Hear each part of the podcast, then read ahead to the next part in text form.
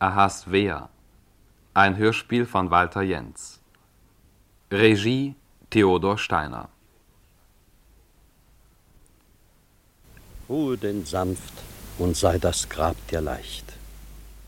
Ruhe sanft, Albrecht Busch, Wanderer auf den Straßen der Erde. Zum dritten Male ruhe denn sanft, da du ans Ziel gekommen bist und den Staub von deinen Schuhen schütteln darfst.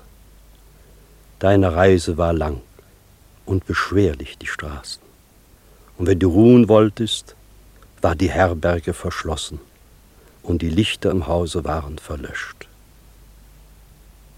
Erde zu Erde und Staub zu Staub und Sand wieder zu Sand. Der Pastor beugte sich zur Erde hinunter und warf den Sand auf das Grab. Dann trat er einen Schritt zurück, scheu und beinahe ein wenig linkisch. Und die Trauergäste gingen langsam an dem kleinen, ausgeschachteten Rechteck vorbei. Feierlich und sorgsam darauf bedacht, dass sie ihre Schuhe nicht mit Lehm beschmutzten. Einige Frauen hatten Taschentücher vor den Mündern und die Kinder beugten sich neugierig vor, wenn sie ihre Blumen mit einem kleinen Schlenkern ihrer Hände auf den Sarg warfen. Dann wurde es plötzlich sehr still. Ich ging einen Schritt zurück und setzte mich an der anderen Seite des Weges auf eine Bank.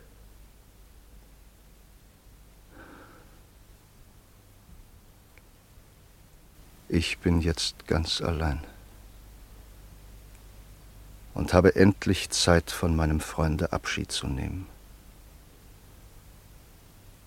Ich lehne mich zurück und schließe die Augen. Ich spüre den Geruch der frischen Erde. Und während ich die Hände wie zum Gebet falte, erzähle ich mir noch einmal die Geschichte seines Lebens diese seltsame Geschichte des Professors Albrecht Busch, die nun zu Ende ist. Die Moritat jenes Wanderers, der immer dann weiterziehen musste, wenn er sich endlich am Ziel glaubte. Ich war dabei, als diese Geschichte begann, damals im August 1932 da Albrecht Busch zum ersten Mal glaubte, den Strom überflogen zu haben, den er danach noch so oft durchwaten sollte. Zum Wohl, Herr Direktor. Zum Wohl, Kinder. Wo ist Mami? Wo ist Papi? Und auf viele Jahre, Albrecht. Ich danke dir, Ruth. Darf ich das Glas austrinken, Papi? Was meinst du, Lore? Sollen wir es ihm erlauben? Aber klar, Papa. Und ich will auch so ein großes Glas wie Joachim. Also gut, Kinder. Aber danach müsst ihr nur wirklich zu Bett. Es ist beinahe elf. In der Schule gibt es keine Entschuldigung. Also los, los, schnell. Mami erzählt euch noch eine Geschichte, wenn ihr euch beeilt. Und du kommst nicht mehr? Doch, doch, natürlich, Kleines. Aber ich muss jetzt noch etwas mit Onkel Hans besprechen. Gehen wir auf den Balkon? Gerne, Albrecht. Ich komme auch noch, Kinder. Bis gleich, Ruth. Ja, ist gut, Hans.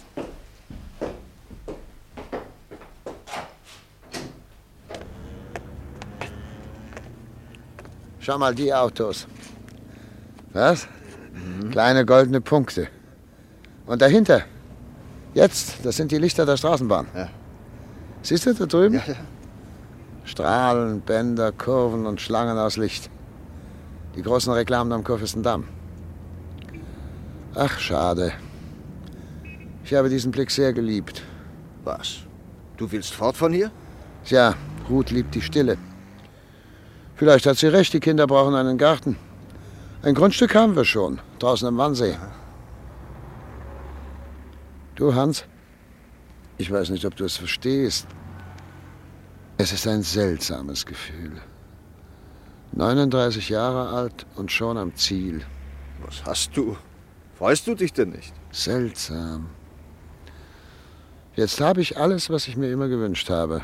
Eine Frau, die ich liebe, Zwei Kinder, die zu den schönsten Hoffnungen berechtigen. Bald ein Haus, einen großen Park. Meine Methoden haben sich durchgesetzt. Wissenschaft billigt meine Thesen.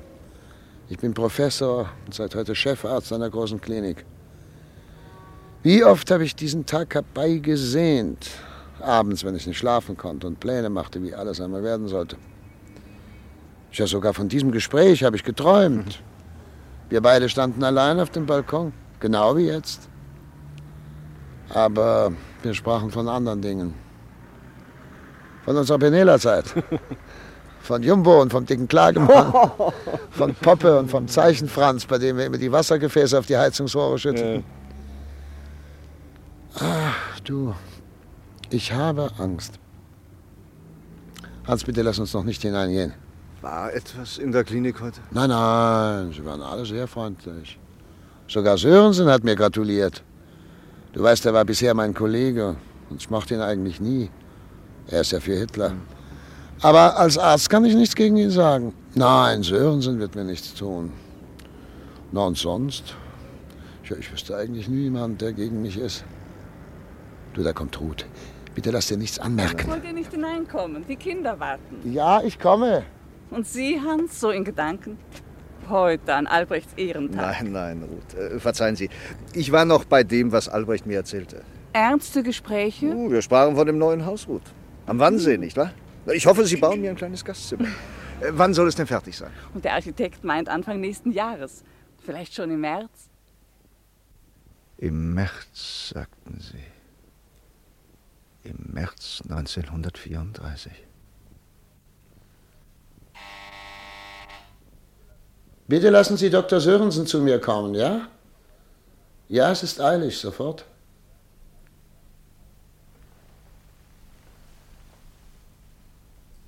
Das Bild von Ruth. Die Privatkorrespondenz. Die Schreibtischlampe. Das kann hier bleiben. Kittel und Schürzen werde ich heute Abend mitnehmen. Herein. Sie haben mich rufen lassen, Herr Professor? Ja. Bitte nehmen Sie Platz, Herr Kollege. Dankeschön.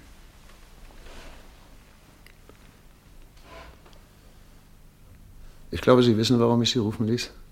Nein, ich habe keine Ahnung. Dann will ich es Ihnen sagen. Ich habe Ihnen etwas mitzuteilen, Sörensen.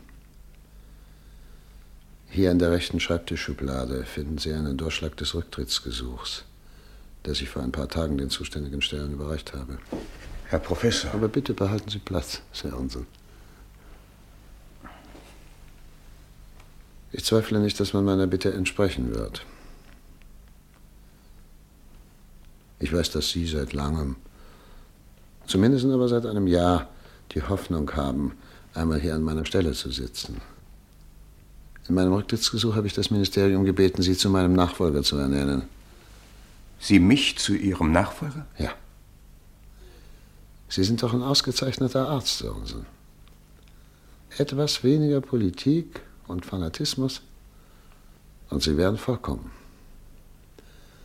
Aber in ein oder zwei Jahren werden Sie meinen Posten so oder so bekommen und deshalb gehe ich lieber freiwillig, ehe man mich hinauswirft. Durch den Brief, den ich vor ein paar Tagen geschrieben habe, gewinnen Sie zwei Jahre. Dafür bitte ich Sie, sich der Herren anzunehmen, denen es nicht möglich ist, meinen Weg zu gehen. Ich denke da vor allem an Dr. Rosenbaum. Wollen Sie mir versprechen, Sir Jansen, dass Sie für Rosenbaum eintreten? Wenn es soweit ist. Sie haben die Möglichkeit, ich nicht. Selbstverständlich, Herr Professor, wenn Sie es anordnen. Ich habe nichts mehr zu befehlen. Ich habe Sie nur um eine Gefälligkeit gebeten. Weiter nichts. Aber was werden Sie jetzt tun, Herr Professor? Ich werde versuchen, meine alte Praxis wieder aufzubauen. Vielleicht gelingt es mir. Und Ihre Familie? Wie viel Uhr haben wir jetzt? 13.10 Uhr. Dann ist meine Frau mit den Kindern vor zehn Minuten in Paris angekommen. Tja. Leben Sie wohl, Sörensen? Es ist alles geordnet. Und denken Sie an Rosenbaum. Sie haben es mir versprochen. Leben Sie wohl, Herr Professor. Ich wünsche Ihnen viel Glück. Dankeschön. Das ist nett von Ihnen. Übrigens, wenn Sie ein Haus suchen, Bismarckstraße 14, direkt am Wannsee. Dort ist Umstände halber eine Villa günstig zu verkaufen. Monsieur Tarot, und wie hoch ist die Miete? 17.000 Francs, Madame. Es ist ein Freundschaftspreis. Ich danke Ihnen, Monsieur Tarot. Aber bitte sehr. Das Arrangement der Möbel müsste allerdings so bleiben. Ja, es ist gut. Wir werden uns bestimmt hier wohlfühlen, Monsieur Tarot. Aber wird Ihnen das Eckzimmer nicht zu klein sein? Sie bringen ein großes Opfer. Ein bescheidener Freundschaftsdienst wie Herrn Busch. Was ich kann, verdanke ich ihm. Aber Sie sind müde und werden sich jetzt ausruhen wollen. Ich lasse Sie jetzt allein und gehe ein wenig mit den Kindern spazieren, wenn Sie erlauben. Sollten Sie etwas wünschen, brauchen Sie nur zu schellen. Das Mädchen wird Ihnen helfen. Also, bis gleich, Madame. Oh, das wird Dr. Schwelin sein. Er hat uns begleitet und war so freundlich, sich um das Gepäck zu kümmern. Ich werde ihm aufmachen. Einen Moment, Madame. Und seien Sie unbesorgt, es wird alles gut werden. Guten Tag, Herr Dr. Schwelin. Guten Tag, Madame. Ich danke Ihnen. Guten Tag, Ruth. Hans. Ein reizender Mann, nicht wahr? Er hat sich gar nicht verändert. Ich erinnere mich noch genau an ihn. Er volontierte, als Albrecht Oberarzt war. Müde, Ruth? Hier werden wir also wohnen. Im Salon der alten Madame Tarot, die vor ein paar Wochen gestorben ist. Schonbezüge über den Stühlen. Empire-Sessel, auf die man sich nicht zu setzen wagt. Ein alter Schrank. Vitrinen mit Porzellan aus vergangenen Jahrhunderten.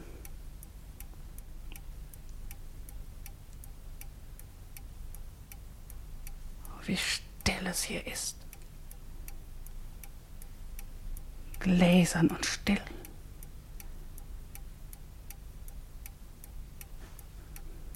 Die alte Uhr da oben über dem Kamin mit dem goldenen Gitter. Hören Sie, Hans? Ja. 18. Jahrhundert. Oh mein Gott, fahren denn keine Straßenbahnen hier, keine Autos? Ein Park, grauer Staub auf den Bäumen mitten im März. Kommen Sie etwas näher, Hans. Sehen Sie den Mann da unten, der jetzt durch das große Tor geht? Monsieur Tarot? Tarot? Ach, Tarot. Aber Ruth, ist Ihnen nicht gut? Soll ich Ihnen etwas bringen? Wasser vielleicht oder Cognac?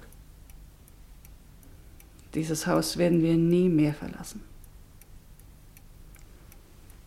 Die Kinder werden groß. Sie sprechen Französisch. Manchmal reden wir von Berlin. Oder von Albrecht. Aber Albrecht ist so weit weg. Ich, ich will hier heraus, Hans. Ich will hier nicht bleiben. Ich will zurück, zurück nach Berlin, zurück zu Albrecht. Er braucht mich jetzt. Kommen Sie,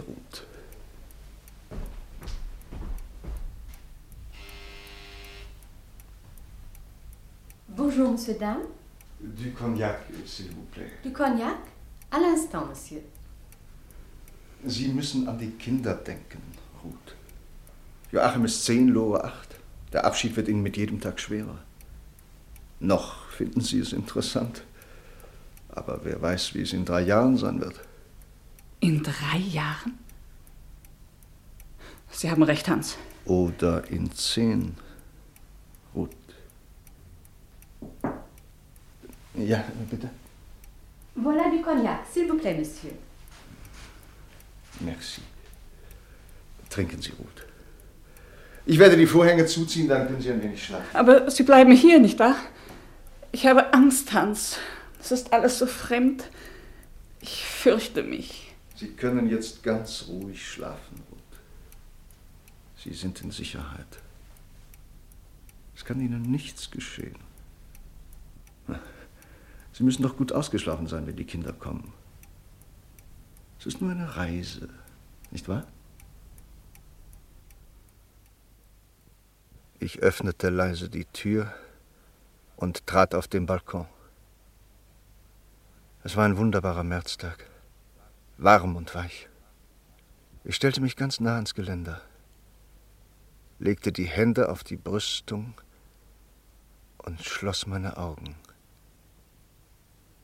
In dieser Sekunde wusste ich, dass Ruth recht gehabt hatte und dass sie dieses Haus wirklich nicht mehr verlassen würde. Später freilich, als ich nach Berlin zurückgekehrt war, glaubte ich manchmal, meine Ahnung hätte mich getrogen, denn schon ein Jahr nachdem ich Ruth und die Kinder in der Obhut Monsieur Tarotz zurückgelassen hatte, konnte Albrecht seine kleine Wohnung in der Hebbelstraße mit einer gut eingerichteten Praxis in Dahlem vertauschen. In kurzer Zeit war er zu einem begehrten Spezialisten geworden. Und da man ihn, den vielfach dekorierten Frontoffizier, zunächst ganz unbeachtet ließ, durfte er hoffen, seine Familie eines Tages nach Deutschland zurückzuholen. So ernst, Frau Roth? Albrecht hat geschrieben, Monsieur Tarot. Aber lesen Sie selbst, hier. Ihr Urteil ist mir wichtig, Pierre. Das verstehe ich nicht. Er will, dass Sie nach Deutschland zurückkehren? Mit den Kindern, Pierre. Aber wir haben ihm doch geschrieben, dass Joachim Lore jetzt im Internat sind. Das verstehe ich nicht. Er fürchtet, die Kinder könnten ihm fremd werden. Er hat Angst, sie könnten ihre Muttersprache verlernen. Er ist eifersüchtig, Pierre. Eifersüchtig auf mich und vielleicht auch auf Sie. Aber Rot, das ist doch Wahnsinn. Er ist mein Freund. Und alles, was ich tue für Sie und die Kinder, geschieht doch in seinem Namen. Trotzdem, Pierre, er hört von mir, was Sie für richtig halten. Er ist weit fort. Was soll er tun? Aber die Kinder mussten doch in ein Internat. Wir hatten doch gar keine andere Wahl. Diese ewigen Nadelstiche der Lehrer, die Gehässigkeiten der Mitschüler. Und trotzdem, hier können wir dem ausweichen. Jedoch in Deutschland? Was wird aus Loren Joachim, wenn man Albrecht verhaftet? Aber er schreibt doch, es ginge ihm gut. Ja, heute noch, morgen vielleicht, aber übermorgen bestimmt nicht mehr. Und was ist dann, Ruth? Es ist Wahnsinn, ausgerechnet jetzt nach Deutschland zurückzukehren. Ich weiß, Pierre, aber er ist mein Mann und ich gehöre zu ihm. Aber Ruth. Ach, wer weiß, vielleicht ist es Zeit, dass ich gehe. Sie sind sehr liebenswürdig, Pierre, und ich bin Ihnen dankbar für alles, das wissen Sie. Aber manchmal denke ich, ich, ich hätte schon viel eher gehen müssen. Oh, Pierre, ich glaube, er hat recht, die Zeit eilt. Und wenn man ihm trotzdem etwas tut? Wenn man seine Praxis schließt? Soll ich hier bleiben, wenn man ihn quält? Ja, und die Kinder? Ja. Ja, die Kinder. Das muss man ihm schreiben. Aber Albrecht gab die Hoffnung nicht auf. Während der Olympischen Spiele hatte er Joachim bei sich in Berlin. Im Winter darauf sprach er zweimal auf Kongressen in Paris und im Mai 1937 ging er zum ersten Mal wieder in die Bismarckstraße am Wannsee, um in der Nähe von Professor Sörensen nach einem Bauplatz zu suchen, der seinen Wünschen entsprach. Zum zweiten Mal schien er am Ziel. Zum zweiten Male waren Heimat und Wohnsitz in greifbare Nähe gerückt. Abend für Abend verbrachte Albrecht jetzt über den alten Skizzen und Plänen. Und wenn Freunde und getreue Patienten ihn warnen wollten, schlug er ihre Worte in den Wind. Was sollte ihm denn geschehen? Aber dann, als Ruth trotz der Vorstellungen Pierres schon beinahe entschlossen war, wenigstens vorläufig wieder nach Berlin zu ziehen, kam der 16. August 1937. Ein Tag wie alle Tage. Und diese Medizin nehmen Sie bitte dreimal täglich mit etwas Wasser. Aber nach dem Essen. Ganz regelmäßig. So, ich wünsche Ihnen gute Besserung. Bitte schauen Sie in ein paar Wochen noch mal rein. Auf Wiedersehen. Auf Wiedersehen, Herr Doktor, und vielen Dank. Es ist gleich 2 Uhr, Herr Professor. Darf ich gehen? Wie viele Patienten noch, Schwester Martha? Nur noch ein Herr. Er sagt, er kommt zum ersten Mal. Hier sind seine Personalien. Mhm. Henrizi Martin, geboren 27.09.1910. Ist das alles? Keine Angaben über Versicherung oder Krankenkasse? Er sagt, er käme privat. Privat. Gut. Führen Sie ihn herein und dann schließen Sie bitte die Praxistür, ja? Sie können dann gehen, Schwester Martha. Auf Wiedersehen bis morgen. Auf Wiedersehen, Herr Professor. Äh, Bitte hier herein.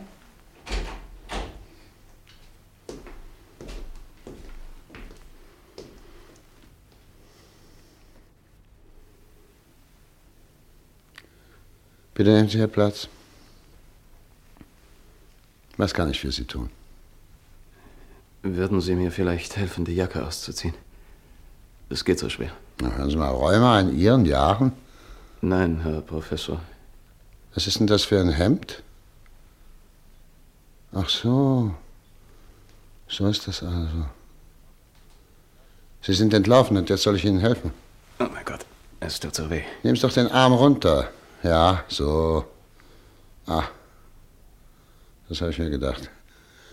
Legen Sie sich hier hin. Ich werde Sie verbinden. Das sieht schlimmer aus, als es ist. Sie äh, haben mich nicht richtig getroffen, nicht wahr? Nein, es ist nur ein Streifschuss. Ich werde Ihnen jetzt einen Verband machen, dann haben Sie bald keine Schmerzen mehr.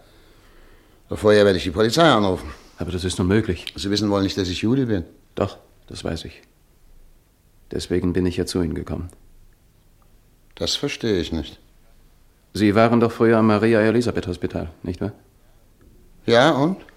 Dann müssen Sie doch auch den Pfarrer gekannt haben, der in diesem Hospital die Kranken betreute. Den Pfarrer?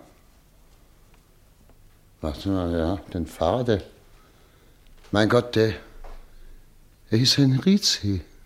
Es war mein Vater. So. Lebt er nicht mehr? Nein. Er wurde im letzten Jahr verhaftet. Später haben sie ihn in ein Konzentrationslager gebracht. Dort ist er vor zwei Monaten gestorben. Mich haben sie auch eingesperrt. Ein Kommiliton hatte mich angezeigt, das war letzten Weihnachten. Damals lebte mein Vater noch. Und heute ist es uns gelungen, bei der Außenarbeit zu entkommen. Allein hätte ich es nicht gewagt, aber es waren noch zwei andere dabei. Was wollen Sie nun tun? Zunächst zu einer Tante im Schwarzwald. Sie lebt in der Nähe der Schweizer Grenze. Vielleicht kann sie mir helfen. Meinen Sie, dass ich durchhalte mit meinem Verband? Mit dem Verband schon, aber nicht mit diesem Anzug. Warten Sie. Ja, Sie haben ungefähr meine Figur. Kommen Sie mit, ich werde Ihnen helfen. Aber das können Sie doch nicht, wenn es herauskommt. Ich helfe Ihnen gern, außerdem sind Sie nicht der Erste. Kommen Sie hierher. Nein, es ist niemand mehr im Wartezimmer. Sie können ganz unbesorgt sein.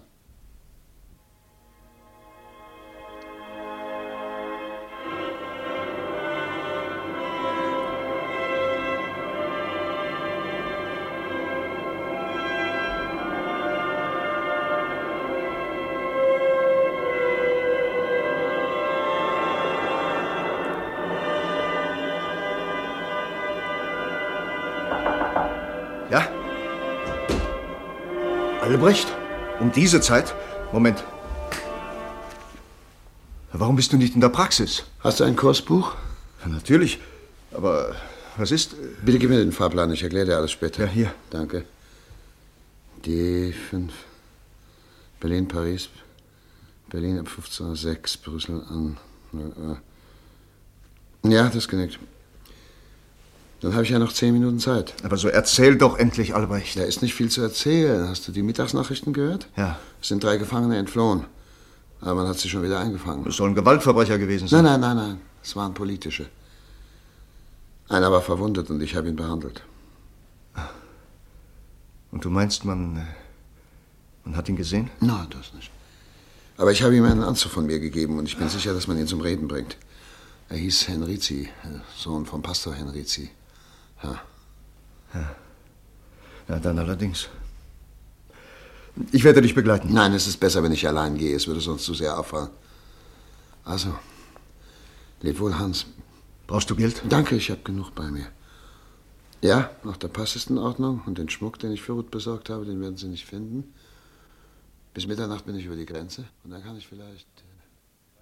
Zwei Tage später wusste ich, dass mein Freund in Sicherheit war. Aber danach verging eine lange Zeit, ehe ich wieder etwas von ihm hörte. Und seine ersten Briefe waren traurig und kurz. Er war einsam und mutlos. Und Pierre Tarot war nun sein einziger Freund.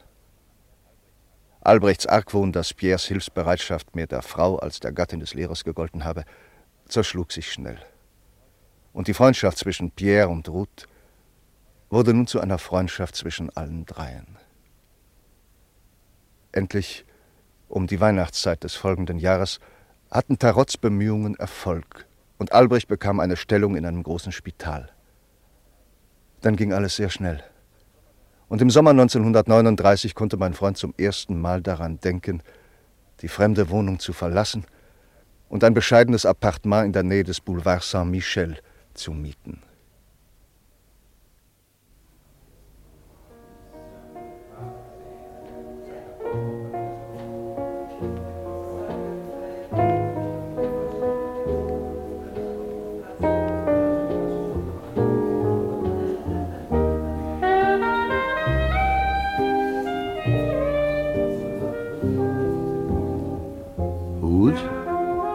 Albrecht?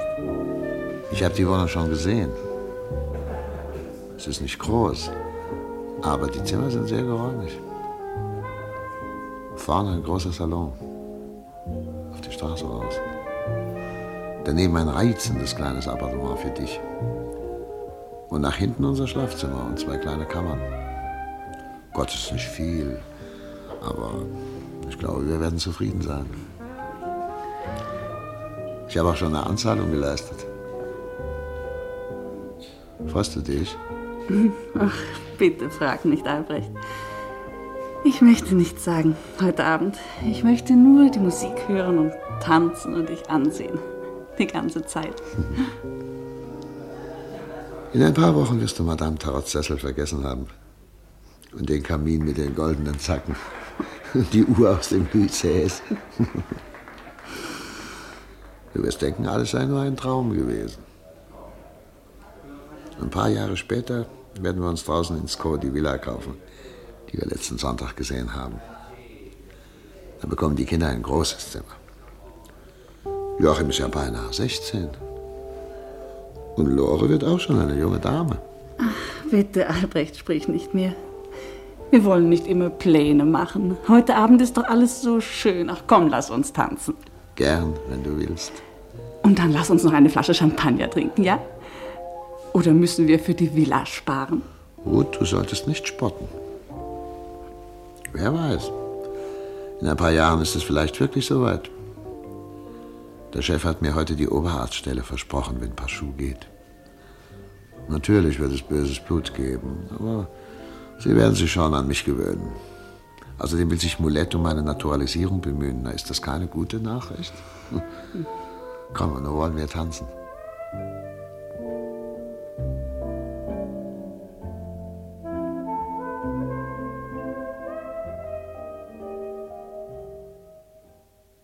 Ruth fühlte, dass man Albrecht und sie feindlich ansah, weil sie Deutsch sprachen. Und sie schämte sich, als sie bemerkte, dass die Leute ihnen beim Tanzen auswichen. Albrecht aber sah es nicht. Er dachte an seinen Vortrag vor dem Kongress, den er im August halten sollte, an die Naturalisierung und an die kleine Wohnung am Boulevard Michel. Am 15. August, drei Tage vor seinem Vortrag und einen Monat vor dem geplanten Umzug in die neue Wohnung, wurde Albrecht zu Professor Mollett, seinem Chef, gerufen. Monsieur Busch, bitte, nehmen Sie Platz. Eine Zigarette? Dankeschön. Oh, verzeihen Sie, ich vergaß, dass Sie Nichtraucher sind. Aber wenn ich selbst. Bitte, bitte. Danke.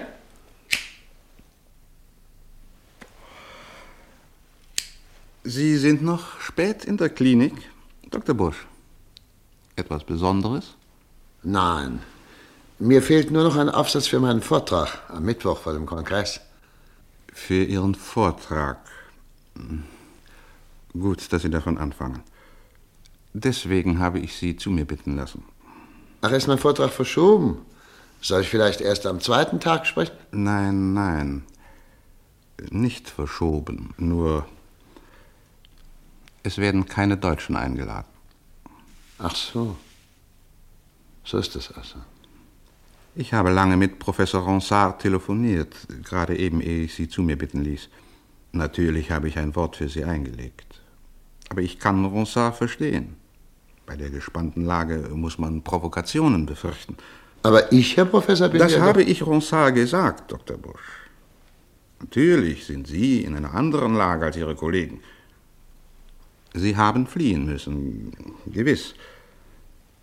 Aber sind Sie nicht auch erst sehr spät gegangen? Andere haben sich nicht so lange halten können. Ich war im Weltkrieg Offizier und wurde verschiedentlich dekoriert. Das hat mir geholfen. Natürlich, Dr. Busch. Das wissen Sie und ich. Aber für die anderen sind Sie ein Deutscher.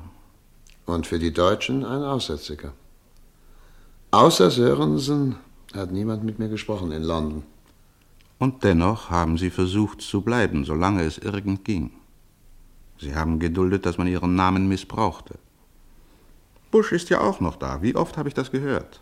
So schlimm kann es also nicht sein. Ja, haben Sie das nicht gewusst? Hätten Sie anders gehandelt, Professor? Deutschland war meine Heimat und äh, ja, hatte ich nicht die Pflicht, denen zu helfen, die nicht die Mittel besaßen, um fliehen zu können? Ich will mich nicht verteidigen, glauben Sie das nicht, bitte. Aber ich konnte nicht anders handeln. Auch ich hätte es wohl nicht anders gemacht, Dr. Bush. Aber das ist jetzt gleichgültig. Außerdem wird niemand eingeladen. Es hätte Ihnen also nichts genützt, wenn Sie am ersten Tag geflohen wären. Tja, das ist nun einmal Ihr Schicksal. Als Jude verfolgt und als Deutscher verfemt zu werden. Was haben Sie da? Mein Vortrag, Herr Professor, ich glaube, er ist wichtig. Die Tierversuche haben Erfolg gehabt. Dr. Paschou soll die Ergebnisse bekannt geben in seinem Namen. Paschou wird es nicht tun. Aber ich werde es selbst machen. Sie? Ja, ich. Ich verlese die Ergebnisse der Forschungen von Dr. Albrecht Busch. Ja, so wird es gehen. Kann nicht auch das einen Skandal verursachen? Wenn ich es mache, nicht. Noch etwas? Nein. Dann auf morgen, Dr. Busch.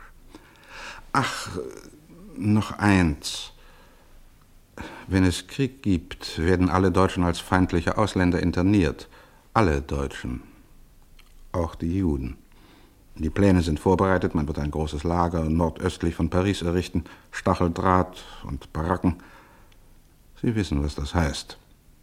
Aber ich kenne den Inspektor, Colonel Mees, ein alter Freund von mir.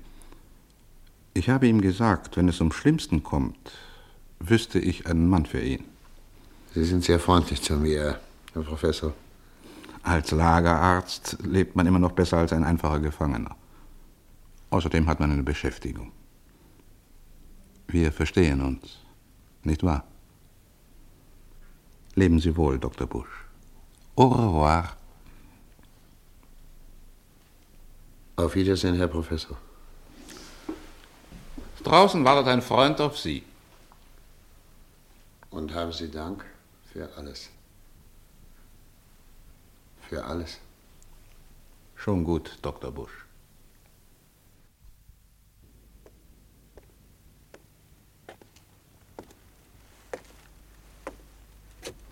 Pierre, du um diese Zeit? Ich wusste es schon seit vorgestern, Albrecht. Ruth auch. Aber wir hatten einfach keinen Mut, es dir zu sagen. Vielleicht ist es auch besser, dass der Chef es dir selbst gesagt hat. Ja, Pierre. Du musst es nicht so schwer nehmen, Albrecht. Es geht vielen wie dir.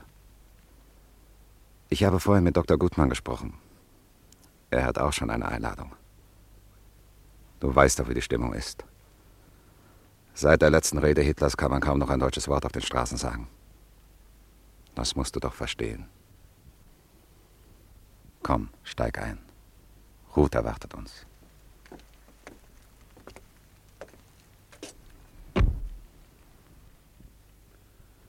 Bitte. Noch einen Moment bitte, ja? Ich brauche noch etwas Zeit. Das kam alles so plötzlich, weißt du. Und fahr dann nicht über die Champs-Élysées. Aber warum denn nicht? Wir sind doch immer so gefahren. Ja, aber ich möchte nicht an der deutschen Botschaft vorbei.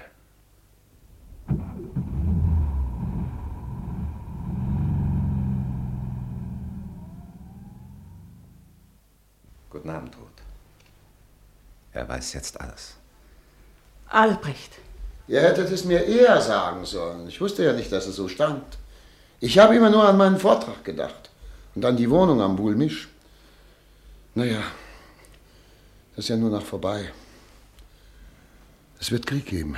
Ich weiß es ganz genau. Ja, Albrecht, wenn nicht ein Wunder geschieht. Und wann? In einer Woche, in 14 Tagen, in einem Monat. Nein, nein, nein. Länger wird es nicht dauern. Dann werden Sie mich internieren. Und tot. Und die Kinder. Aber das ist noch nicht das Schlimmste. Denn dann werden die Deutschen kommen und die Gefangenen befreien. Sie werden die Lager durchkämmen und die Juden rausholen. Sie werden uns nach Deutschland zurückbringen und uns wieder in ein Lager werfen. Und dann für immer. Albrecht, es wäre möglich, dass die Deutschen nicht nach Paris kommen. Doch, doch, doch. Sie werden kommen. Und darum gibt es nur eins. Du weißt es, Pierre. Du warst immer unser Freund und für die Kinder bist du ein zweiter Vater gewesen. Nein, nein, nein, nein, Ruth, widersprich nicht. Das ist so. Wenn ich fort bin, könnt ihr alle glücklich sein. Aber ich bin deine Frau. Und die Kinder sind die Kinder eines Juden. Nein, Albrecht, du darfst uns jetzt nicht allein lassen. Wir dürfen uns jetzt nicht trennen. Wir müssen alle zusammenbleiben. Auch die Kinder sollen kommen. Du weißt es doch so gut wie ich, man wird uns trennen. Nein, Ruth, die Kinder bleiben im Internat. Sie sind da viel sicherer als hier. Damals vor zwei Jahren, als ich ankam, habe ich alles mit Pierre besprochen. Du hast es mir versprochen, Pierre. Ja. Was habt ihr vor? So rede doch endlich, Albrecht. Die Kinder bleiben an der Loire. Es wird ihnen nichts passieren. Aber sie sind Deutsche. Wenn der Krieg ausbricht, nicht mehr. Sie heißen dann. Tarot. Joachim und Lore Tarot. Ich werde sie adoptieren. Der Frau eines Franzosen werden Sie nichts tun, Ruth. Und du? Und die Deutschen? Du bist Arierin. Dir wird nichts geschehen. Albrecht! Es ist die einzige Möglichkeit, Ruth. Ich habe darum gebetet, dass es niemals so weit kommen möchte, aber jetzt haben wir mit allem zu rechnen. Du musst an die Kinder denken, Ruth. Der Krieg wird nicht lange dauern, bestimmt nicht. Mehr als ein Jahr können sich die Deutschen nicht halten. Alle sagen das. Wenn wir jetzt nichts tun, ist es um uns alle geschehen. Wir haben keine andere Wahl. Denk doch, Ruth. Nur ein Jahr, das ist doch nicht lang. Und wenn es länger dauert, vier oder fünf oder sechs Jahre, und wir hören nicht zueinander. Es wird nicht so lange dauern, Ruth. Außerdem ist es für uns nicht so schlimm. Schlimm ist es nur für Pierre. Für ihn ist es am furchtbarsten. Wir wollen jetzt nicht davon sprechen. Und wenn es keinen Krieg gibt? Wenn alles noch einmal vorbeigeht? Es gibt Krieg, Ruth. Dieses Mal wird Hitler marschieren. Und wenn ein Wunder geschieht, dann. Dann feiern wir alle ein großes Fest. Die Kinder kommen. Lore trägt ihr erstes Kleid und Joachim ein Smoking. Und dann schauen wir auf die Lichter am Boulmisch. Und Pierre hält eine Rede. Und es wird genauso sein wie damals in Berlin. An dem Abend, als Hans bei uns war und wir auf dem Balkon standen. Und die Lichter vom Kurfürstendamm zu uns herüberleuchteten.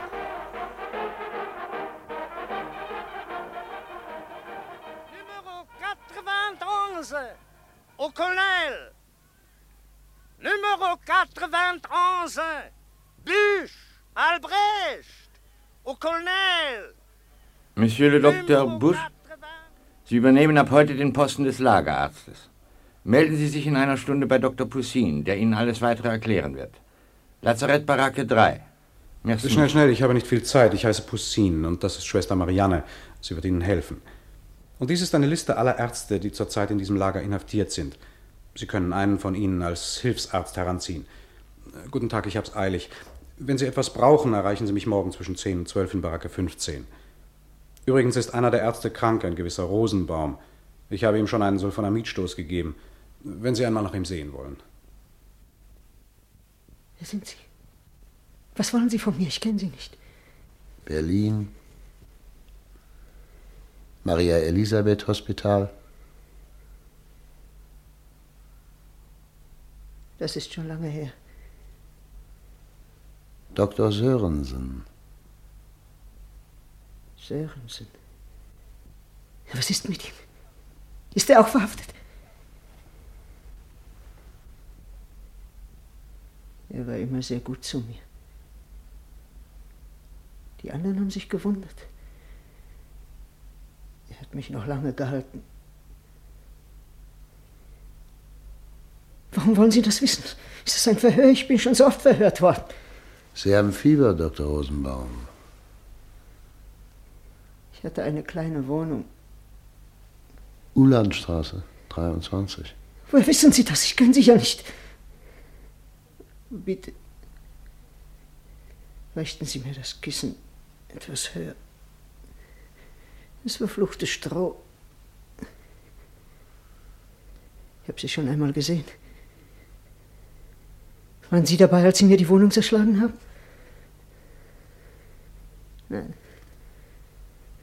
Sie waren nicht dabei. Schlafen Sie, Herr Rosenbaum. Hier wirbt keiner mit Steinen auf Sie. Was ist das für ein Schatten da drüben am Fenster? Jetzt. Jetzt ist er wieder da. Wie ein Uhrzeiger. Sehen Sie doch. Von links nach rechts. Von rechts nach links. Das ist der Posten, Dr. Rosenbaum. Er braucht Sie nicht zu beunruhigen. Er ist für unsere Sicherheit da. Kommen Sie etwas näher.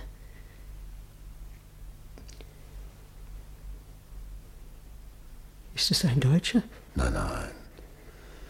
Sie brauchen keine Angst zu haben. Die Deutschen kommen hier nicht her. Wann kommen die Deutschen? Und warum sperrt man uns hier ein? Das waren die beiden Fragen, die die einen im Lager voll Hoffnung, die anderen voll Angst und Verzweiflung besprachen. Aber Monat für Monat verging, ohne dass irgendeine Veränderung eine Antwort gab. Dr. Rosenbaum wurde gesund. Albrecht und er unterhielten sich oft von vergangenen Zeiten. Das Essen wurde schlechter und die Kälte schnitt in die Haut der Gefangenen, wenn sie morgens zum Appell vor dem Lagertor antreten mussten. Mein Freund bekam manchmal ein Paket von Madame Tarot und einen Gruß von Pierre und den Kindern. Alles, was man ihm schickte, teilte er mit Dr. Rosenbaum. Es wurde Mai. Die deutsche Offensive begann.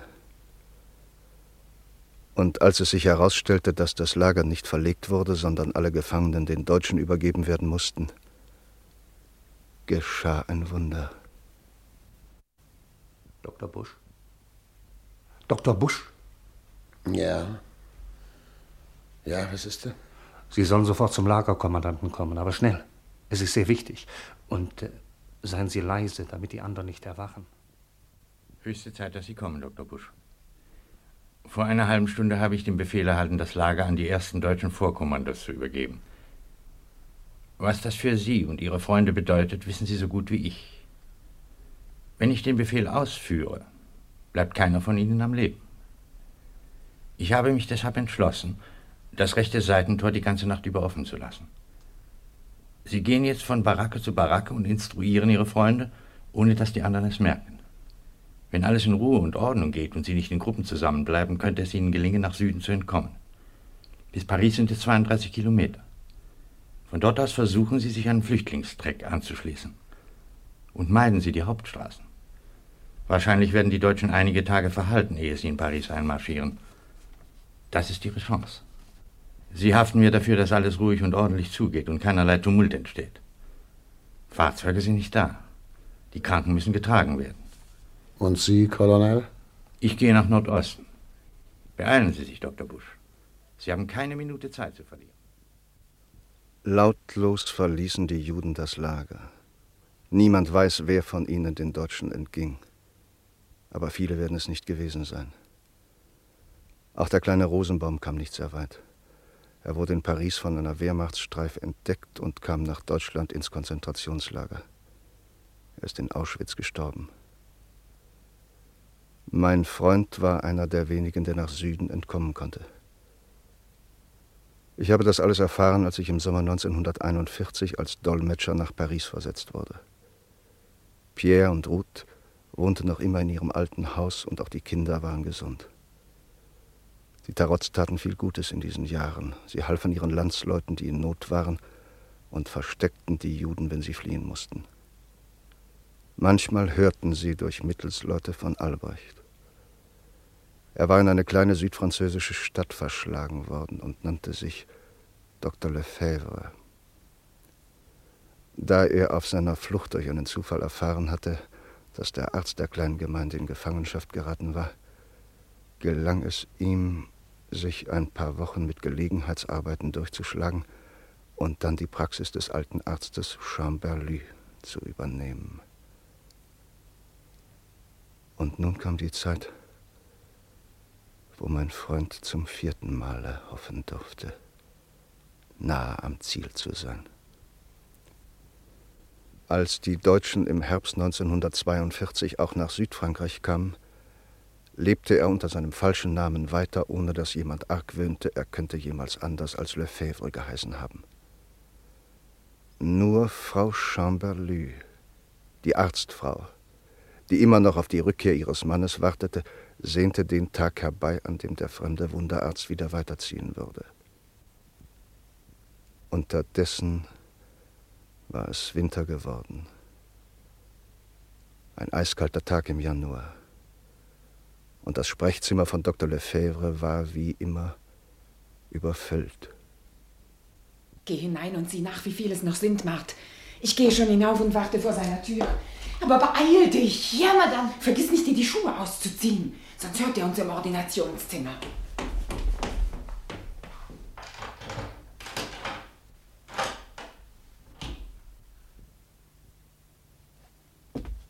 So, jetzt kann uns niemand sehen. Ja, wie viel sind es noch? Noch 16, Madame Chamberlain. Noch 16. Und zehn sind mindestens schon da gewesen. So viele kamen früher in einer Woche. Aber da war der Doktor ja auch noch nicht da, Madame. Sei still, dummes Ding. Was verstehst du denn davon? Nachbarin Mie sagt auch, der Doktor kann Wunder tun. Das gibt es doch nicht. Ist ein Arzt wie alle anderen auch. Ein Arzt wie. wie Dr. Chamberlain. Aber Nachbarin Poulette hat es auch gesagt. Na, und die alte Madame Kane, die war ja schon ganz blau. Und trotzdem hat der Doktor sie wieder gesund gemacht. Na, und der Schäfer oben in der Kammer, der ist 20 Jahre am Stock gegangen und jetzt kann er plötzlich gehen. Und Anne Signoré, Sie wissen doch, Madame. Anne Signoré mit den drei Fehlgeburten, die hat letzte Woche Zwillinge bekommen. Da geht der alte Meunier fort. Den Korb mit den Eiern hat er dagelassen, der Narr. Jetzt sind es noch 15. Vor zwei kommt der Doktor nicht drauf. Komm, halt mir doch mal die Kerze, es ist so dunkel hier in der Ecke. Aber was machen Sie denn da, Madame Chamberlain? Kannst du denn nicht still sein? Wenn es herauskommt, werden wir alle erschossen. Erschossen, Madame? Aber von wem denn? Von den Deutschen natürlich, frag doch nicht so dumm. Wenn sie entdecken, dass seit drei Jahren ein Verbrecher in unserem Haus wohnt, werden wir alle an die Wand gestellt. Ein Verbrecher? Der Schäfer? Wer redet denn von dem? Der Doktor. Komm etwas näher, Mart. Ich habe schon immer gewusst, dass etwas nicht in Ordnung ist mit ihm. Warum schließt er sonst immer hinter sich zu? Keiner darf sein Zimmer betreten, nicht einmal zum Saubermachen. Er macht alles selbst. Seltsam, nicht wahr? Ist dir wohl noch gar nicht aufgefallen. Aber ich weiß noch mehr. Sein Zimmer liegt noch neben dem meinen und ich habe einen leichten Schlaf. Es ist nicht das erste Mal, dass ich nachts aufschrecke, weil er stöhnt und sich herumwälzt. Aber in der letzten Zeit habe ich auch Worte gehört, Mart. Es waren keine französischen Worte, sondern deutsche. Ich habe es ganz deutlich verstanden. Mutter, hat er gesagt. Und Joachim. Es ist ein deutscher Name. Und am nächsten Morgen war er dann immer ganz verstört. Still! Ich möchte fort. Was machen Sie denn da? Sie können doch nicht seinen Schreibtisch aufmachen. Ich habe mir einen Schlüssel besorgt, er wird nichts merken. Da, siehst du? Ein Bild. Das ist er und daneben seine Frau. Oh, sie ist schön. Und die Kinder, sehen Sie doch, Madame. Was für eine Hose der Kleine anhat. Sie ist lustig, gell? Ja, das ist eine Hose, meine Liebe, wie man sie bei uns nicht trägt. Aber das besagt noch nichts. Wir müssen weitersuchen. Leer. Sehen Sie, er hat gar nichts versteckt. Es ist doch merkwürdig. Ich hatte einen Brief erwartet. Aber da, was ist denn das für ein Kästchen? Hier, noch ein Bild. Es ist die gleiche Frau wie vorhin. Eine Postkarte. Herrn Albrecht Busch, Berlin, Hebbelstraße 12. Gib her! Nein, die Karte behalte ich. Gib die Karte her! Madame! So, die Karte ist der Beweis.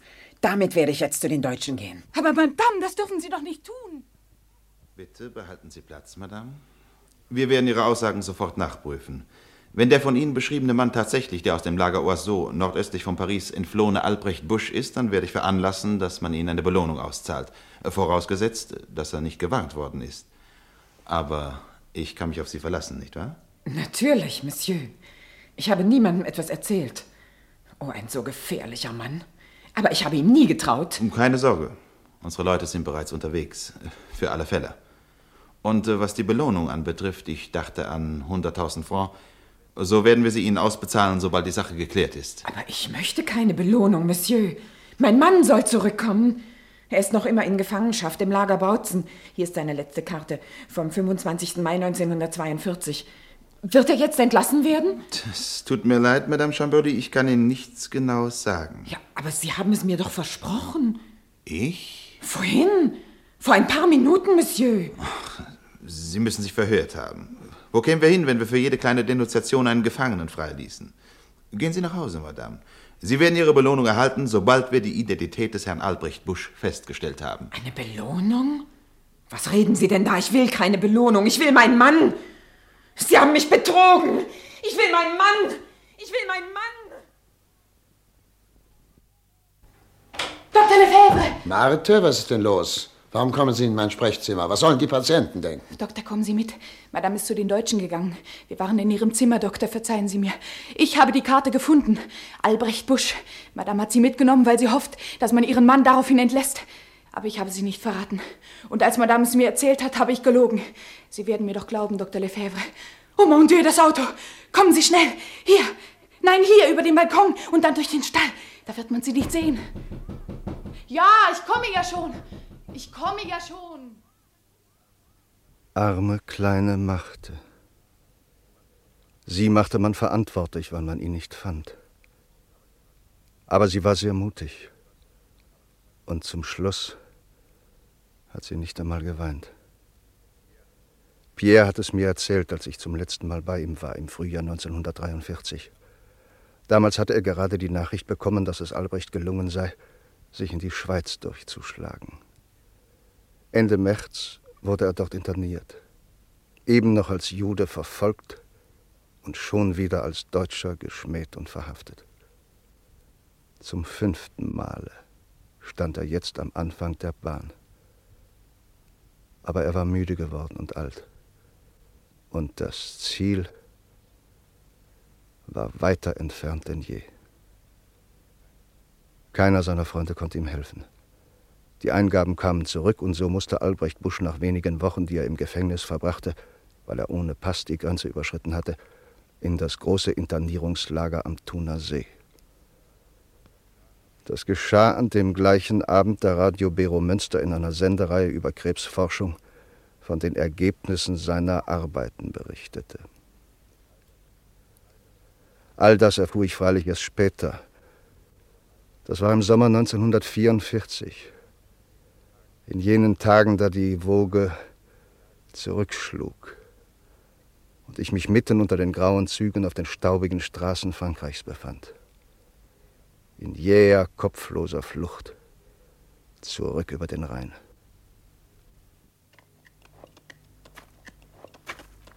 Nicht reden, nicht reden, weiter arbeiten, wenn Sie arbeiten. Wenn Sie den Stein weiter unten anfassen, tut's nicht so weh. Danke. Das lernst du schnell. Außerdem ist dies die letzte Straße, die wir bauen. Die letzte? Sie haben Humor. Verdun ist gefallen. Stand in der Lagerzeitung. In ein paar Tagen sind sie über den Rhein. Sie müssen den Stein noch weiter unten anfassen. Warten Sie mal, ich zeig's Ihnen. So. So. Danke. Sie sind erst gekommen, nicht wahr? Oh, ich denke, man wird Sie zu uns legen, Barke 13.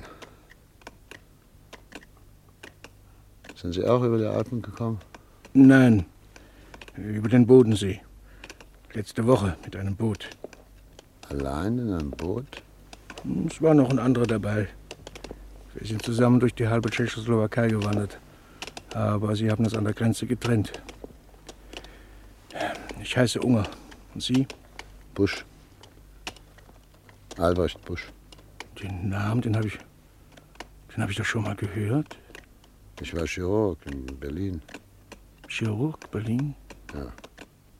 Nein. Nein, das war's nicht. Später als Arzt in Paris. Und dann unter falschem Namen in einem kleinen französischen Nest namens Tartoppel. Ja, Sie haben es gut gehabt. Gut? Na, hören Sie. Sie konnten in Ihrem Beruf weiterarbeiten. Aber wir. Ich bin bis zum Schluss in Deutschland geblieben. Zuerst haben sie meine Praxis geplündert. Ich war Anwalt in Stuttgart. Dann kam die Verfolgung, der goldene Stern auf dem Mantel, die Appelle auf dem Kasernenhof. Immer wieder nach Hause geschickt, immer wieder die Angst, alle 14 Tage das Gleiche. Stillgestanden, sagte der Offizier. Das erste Glied vordrehen, abzählen, nochmal abzählen. Jeder fünfte tritt vor. Die anderen können wieder nach Hause gehen. Immer die gleichen sadistischen Spiele. Einmal jeder fünfte, einmal das dritte Glied, einmal jede vierte Frau, einmal die Kinder. Und das Ende war doch immer das gleiche. Ein Viehwagen, ein Lagertor, grauer Sand und die Rutenziegel des Totenhauses. Und ganz am Schluss die dunkle Eisentür. Das leise, beinahe zärtliche Geräusch, wenn die Ventile sich öffneten. Herrgott Sterne, Sie müssen arbeiten. Wenn Sie nicht arbeiten, muss ich Sie mal. Ja, ja, es ist gut. Nehmen Sie die kleinen Steine. Wir wollen erst mal auffüllen, das ist leichter. Danke. Und äh, verzeihen Sie, dass ich Ihnen das erzählt habe. Ich hätte es nicht tun sollen. Aber wenn jemand freundlich zu mir ist, äh, kommt es immer wieder über mich. Ich kann es nicht mehr vertragen, wenn jemand freundlich zu mir ist.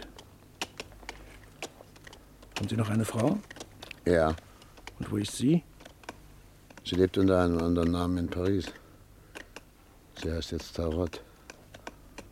Hut Tarot. Tarot. Was haben Sie denn, Herr Unger? Ah, ist Ihnen nicht gut? Äh, doch, doch. äh, Ich muss mich nur einen Augenblick ausruhen. Sie haben den Namen schon mal gehört? Nein, bestimmt nicht. Was wissen Sie von meiner Frau? Nichts, ich kenne sie nicht. Sie lügen, Sie haben sie gesehen. Sie war auch im Lager, nicht wahr? Sie haben mit ihr gesprochen. Daher kannten Sie auch meinen Namen, natürlich. Lassen Sie mich los! Streiten, nicht streiten. Weitermachen die anderen. Sie müssen ganz leise sprechen, Unger. Wir dürfen die anderen nicht aufwecken. Erzählen Sie weiter, bitte. Ja, sie kamen mit einem großen Transport aus Paris. Aber als sie im Lager waren, hat man sie gleich von den anderen Franzosen getrennt und zu den Deutschen geschickt. Pierre auch? Ja, auch ihn. Sie waren immer zusammen, bis zum Schluss. Ich wohnte in einer anderen Baracke und deshalb habe ich nur wenig mit ihnen gesprochen, aber ich habe sie immer bewundert. Sie waren beide sehr mutig und ich habe sie niemals klagen hören. Nein, äh, auch am Ende nicht. Wir waren noch wenige Stunden vorher zusammen, da wussten sie schon, dass sie am Abend äh, aufgerufen würden. Ich weiß das ganz sicher und ich irre mich bestimmt nicht. Sie saßen etwas voneinander entfernt, aber so, dass sie sich ansehen konnten. Wenn sie aufblickten, lächelten sie sich zu. Doch äh, es war immer ein weiter Weg zwischen ihnen. Ich habe mich oft darüber gewundert, aber jetzt, äh, wo ich weiß, dass sie gar nicht Mann und Frau waren, wird mir vieles verständlich. Ja. Das war am 20. Oktober vergangenen Jahres, sechs Wochen bevor ich fliehen konnte. Aber wie hat man sie entdeckt? Es konnte Ihnen doch gar nichts passieren. Er war Franzose und sie hieß Ruth Tarot. Ja, das war auch nicht der Grund. Aber sie hatten andere versteckt. Und eines Tages muss sie jemand verraten haben. Dabei kam alles ans Licht. Ja. Mehr habe ich nicht zu erzählen. Ich danke Ihnen, Unger. Es ist gut, dass Sie es mir gesagt haben.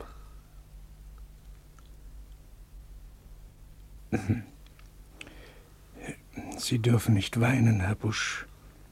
Sie müssen versuchen zu schlafen. Es wird bald morgen sein. Die Nacht ist vorbei. Die Sterne sind schon ganz blass. Es war ein heißer Sommer, trocken und dürr. Und der darauffolgende Winter brachte Frost und viel mehr Schnee als in den Jahren zuvor. Viele, die der Flucht und der Folter entronnen waren, starben und wurden auf dem kleinen Dorffriedhof in der Nähe des Lagers beerdigt. Doch dann kam der Frieden. Und Schweizer Freunde holten Albrecht in ihr Haus am Zürcher See. Aber als sie ihn zum ersten Mal sahen, erkannten sie ihn nicht mehr. Denn seine Haare waren nun schneeweiß, die Wangen eingefallen, sein Gang war schleppend und seine Haltung gebückt. Er sah aus wie ein Greis. Und seine Bewegungen waren langsam und linkisch. Es dauerte über ein Jahr, ehe er sich so weit erholt hatte, dass er die Schweiz verlassen konnte. Am Abend vor seiner Abreise empfing er den Besuch von Aaron Mendelssohn. Auch er war eine Weile im Lager gewesen, aber man hatte ihn schon vor der Zeit entlassen und dann war er einer der Führer der israelitischen Freiheitsbewegung geworden. Ich bringe Ihnen Grüße von Georg Unger, Herr Dr. Busch. Er hat oft von Ihnen gesprochen. Oh, das ist freundlich von Ihnen, Herr Mendelssohn. Wie geht es ihm? Ich hoffe, er hat sich ein wenig erholt. Er hat doch jetzt eine große Praxis in Haifa. Ist einer unserer besten Anwälte der Stadt. Wir brauchen heute jeden tüchtigen Mann. Sie sind in der Freiheitsbewegung. Ja, und ich bin sehr stolz darauf. Schon in ein paar Jahren werden wir unabhängig sein und nur noch wenige Monate, dann ist das englische Mandat erloschen und wir sind ein freier Staat. Ich wünsche Ihnen Glück, Herr Mendelssohn. Sie wissen, dass wir alle an Sie denken und den Tag ersehnen, an dem das Land unserer Väter wieder frei ist. Ja, aber man muss auch etwas dafür tun, lieber Herr Dr. Busch. Die Freiheit, die wird uns nicht geschenkt. Ich habe Ihnen nicht nur Grüße zu überbringen. Ich komme auch mit einem Auftrag. Eine Botschaft? Von wem? Wir brauchen Ärzte. Es fehlt uns am nötigsten. Wir brauchen Spezialisten mit großer Erfahrung. Einen Mann wie Sie zu bekommen, bedeutet für uns eine gewonnene Schlacht. Bedenken Sie das wohl. Wir alle haben lange genug in der Fremde gelebt. Jetzt brauchen wir ein paar Jahre der Sammlung. Die Kräfte sind zersplittert und die Gläubigen in alle Welt zerstreut. Ach, kommen Sie doch zurück, Herr Dr. Busch. Es tut mir leid, Herr Mendelssohn, aber meine Koffer sind schon gepackt. Das Land unserer Väter ruft Sie, Dr. Busch. Die alte Heimat. Ihre Mutter und auch meine. Wir können nicht auf sie verzichten. Ich verstehe Sie gut, Herr Mendelssohn, aber bitte seien Sie mir nicht böse, wenn ich Ihren Wunsch abschlage. Ich habe niemals für ein Land, einen Staat oder eine Idee gekämpft. Ich habe Menschen behandelt und habe Menschen geholfen, einerlei aus welchem Land sie kamen und welche Farbe sie trugen. Ich bin ein alter Mann, Herr Mendelssohn. Und ich habe nur noch den Wunsch, noch einmal in Ruhe arbeiten zu dürfen. Ich habe nicht mehr viel Zeit. Ich möchte nach Hause. Ich kann Sie nicht halten, Herr Dr. Busch. Aber Sie werden Ihren Entschluss bereuen. Sie fahren nach Paris. Nein, nein, ich gehe morgen früh nach Deutschland zurück. Sie? Nach Deutschland? Und Ihre Frau und die anderen, all die Millionen, die die Deutschen getötet haben? Die Deutschen? Zehntausend. Alle sind schuldig. Oder hunderttausend oder noch mehr. Alle! Wer wollte wagen, das zu entscheiden, Herr Mendelssohn? Ist das Ihr letztes Wort, Herr Dr. Busch? Ja. Ich habe es mir lange überlegt. Und ich bleibe dabei. Sie fahren also wirklich nach Deutschland. Sie, der Sie es abgelehnt haben, für unseren Staat zu kämpfen, fahren ausgerechnet nach Deutschland. Um denen zu helfen, die uns gefoltert, gequält und über die ganze Erde gejagt haben. Es ist meine Heimat, Herr Mendelssohn. Ich bin weit gewandert. Aber es wird Abend. Und wenn die Nacht kommt, möchte ich zu Hause sein. Gut, Dr. Busch, dann haben wir uns nichts mehr zu sagen. Aber das eine sollen Sie wissen. Wenn Sie sich anders besinnen, morgen oder nach Jahren, und anklopfen und warten, dass man ihnen aufmacht. Die Tür des Hauses ist für sie geschlossen. Die Bettler auf der Straße werden sie besperren. Und die Kinder werden sich abwenden und die Alten werden ihre Gesichter verhüllen, wenn sie den Klang auch nur ihres Namens vernehmen. Am Morgen des 18. Oktober 1946 überschritt Albrecht die Grenze nach Deutschland. Niemand erwartete ihn. Die Zollbeamten waren unfreundlich und mürrisch, und als er gegen Abend in München ankam, wo er sich bewerben musste, fand er noch nicht einmal ein Hotel. Auf einer Bank im Wartesaal verbrachte er die erste Nacht in seiner Heimat. Dann fing er zum sechsten Male an. Alles, was er früher in langen Jahren erstrebt hatte, fiel ihm nun in den Schoß. Er wurde Chefarzt eines großen Krankenhauses, man stellte ihm eine Wohnung und ein Auto zur Verfügung, und wenn er einen Wunsch äußerte, wurde er erfüllt. Aber es war zu spät. Die Pakete wurden verschenkt, das Auto stand in der Klinik und auch die Wohnung machte ihm nun, da Ruth tot war und er keine Pläne mehr schmieden konnte, nicht mehr viel Freude. Als Jude aus Deutschland vertrieben, als Deutscher interniert und verfolgt, als Jude von den eigenen Glaubensgenossen verdammt und geschmäht, blieb ihm nur noch die Arbeit. Aber auch hier gab es Schwierigkeiten und die Hoffnung, noch einmal an die alten Tage von Berlin anknüpfen zu können, war für immer dahin. Es ist beinahe zwei, Herr Professor. Sie sollten jetzt wirklich aufhören und nach Hause gehen. Nach Hause? Warum? Hier kann ich wenigstens mit jemandem sprechen. Dabei ist heute ein glücklicher Tag für mich. Ein Tag, auf den ich lange gewartet habe. Kommen Sie, Schwester Anneliese, setzen Sie sich zu mir. Hier sind Zigaretten. Doch, doch, doch, doch, Sie dürfen. Danke.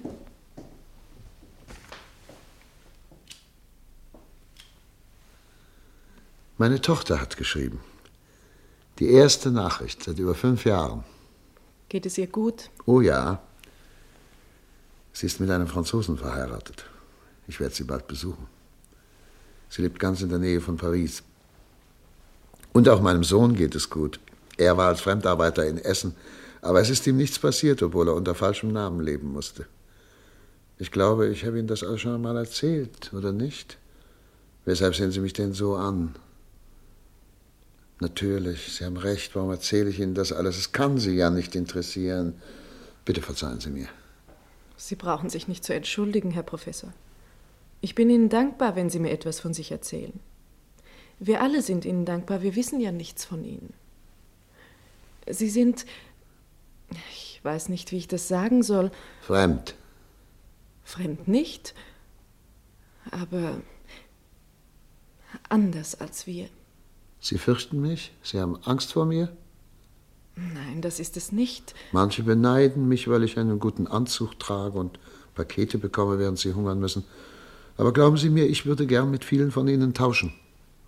Das ist es auch nicht, Herr Professor aber sie kommen aus einer anderen Welt als wir. Der Krieg, die Bombenangriffe, die Kapitulation, der Einmarsch der Amerikaner und die ersten Wochen nach der Besetzung. Sie kennen das alles nicht, Sie standen ja auf der anderen Seite. Soll das ein Vorwurf sein? Wissen Sie, was ich erlebt habe? Können Sie sich vorstellen, zwölf Jahre immer auf der Flucht zu sein? in Lagern entrechtet und verfolgt. Und dann, wenn man nach Hause kommt, ist niemand mehr da, um einen zu begrüßen? Wir können es uns nicht vorstellen. Aber das ist es ja gerade. Wir wissen nichts voneinander und deshalb haben wir Angst vor ihm. Also doch. Ja. Aber da ist noch etwas anderes, Herr Professor.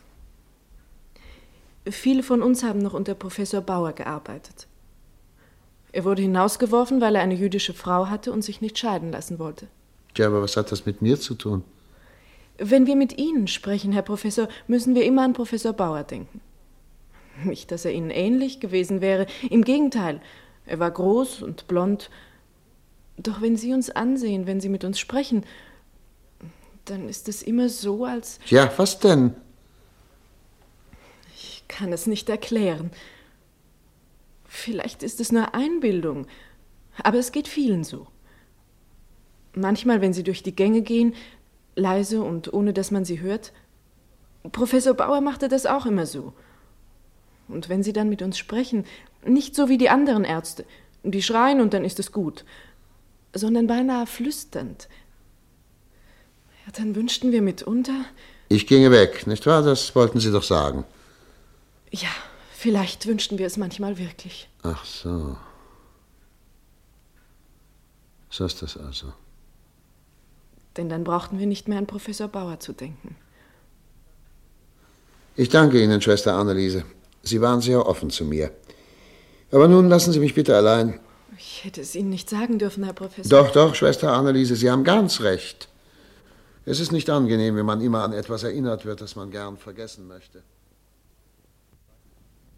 Zwei Jahre später wurde er pensioniert. Er war sehr krank damals, aber die Krankheit war nur eine Folge seiner Verlassenheit. Er wusste jetzt, dass sein Leben vorbei war. Zwar war er noch immer ein guter Operateur und manchmal, wenn er auf einem Kongress sprach, meinten die Zuhörer, es stünde wieder der alte Albrecht Busch vor ihnen. Aber meistens dauerte es nur wenige Stunden, dann wurde er wieder schweigsam und verschlossen. Sogar die Besuche seiner Kinder konnten daran nichts ändern.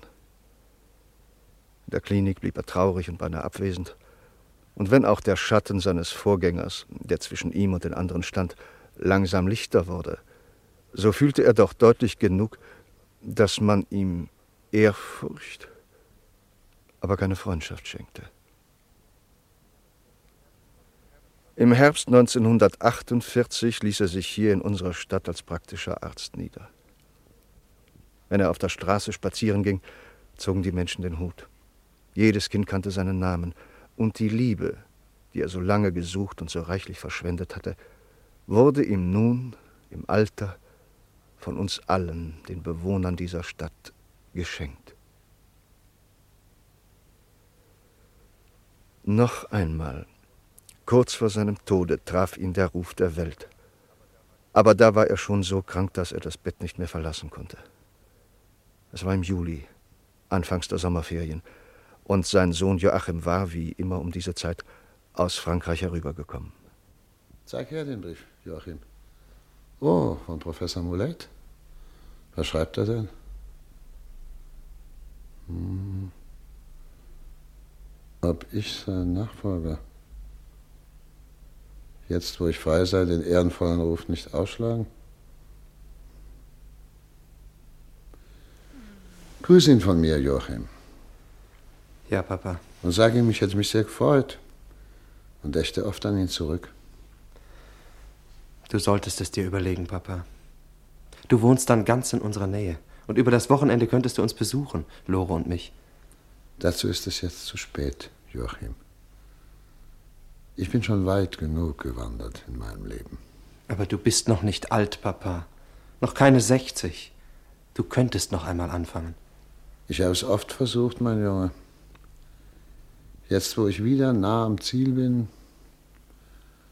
möchte ich nicht noch einmal alles aufs Spiel setzen. Du verstehst nicht, nicht wahr? Ja, Papa.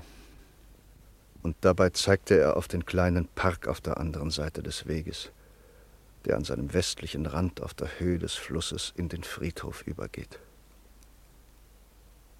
Drei Wochen später wussten wir, dass keine Hoffnung mehr war. Der Todeskampf war mühsam und lang. Und es schien, als ob mein Freund ein letztes Mal, dem Ziel so nah wie niemals zuvor, sich abwenden wollte. An einem kühlen, klaren Morgen kurz nach fünf ist er friedlich entschlafen. Heute haben wir ihn beerdigt. Die Geschichte der Wanderung ist zu Ende.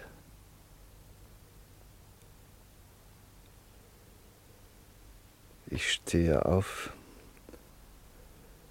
überquere den Kiesweg und gehe ans Grab. Es ist später Nachmittag und die Schatten sind schon sehr lang.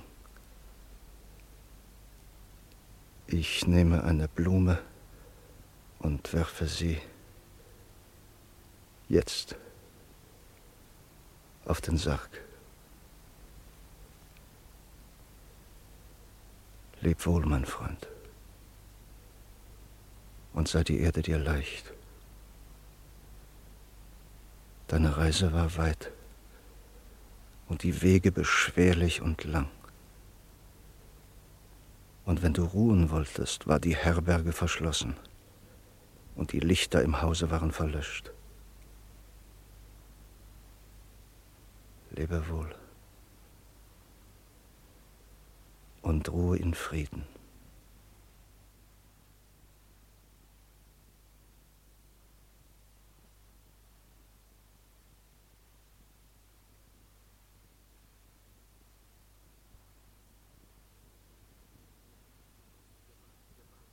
Wir brachten das Hörspiel Ahasver von Walter Jentz.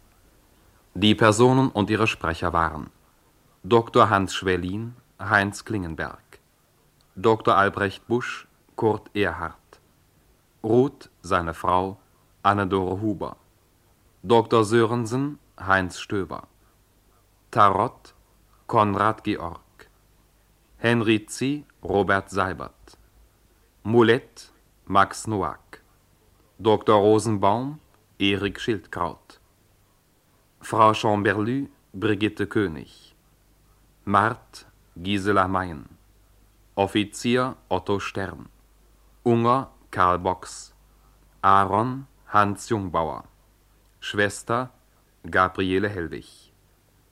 Ferner sprachen Lelo Bieberfield, Genia Kurz, Enne von Werden, Gerd Benowski, Ernst Altmann, Daniele de Vaux, Fritz Köhler, Otto Osthoff und Jost-Jürgen Siethoff. Ton Werner Krumm. Regie Theodor Steiner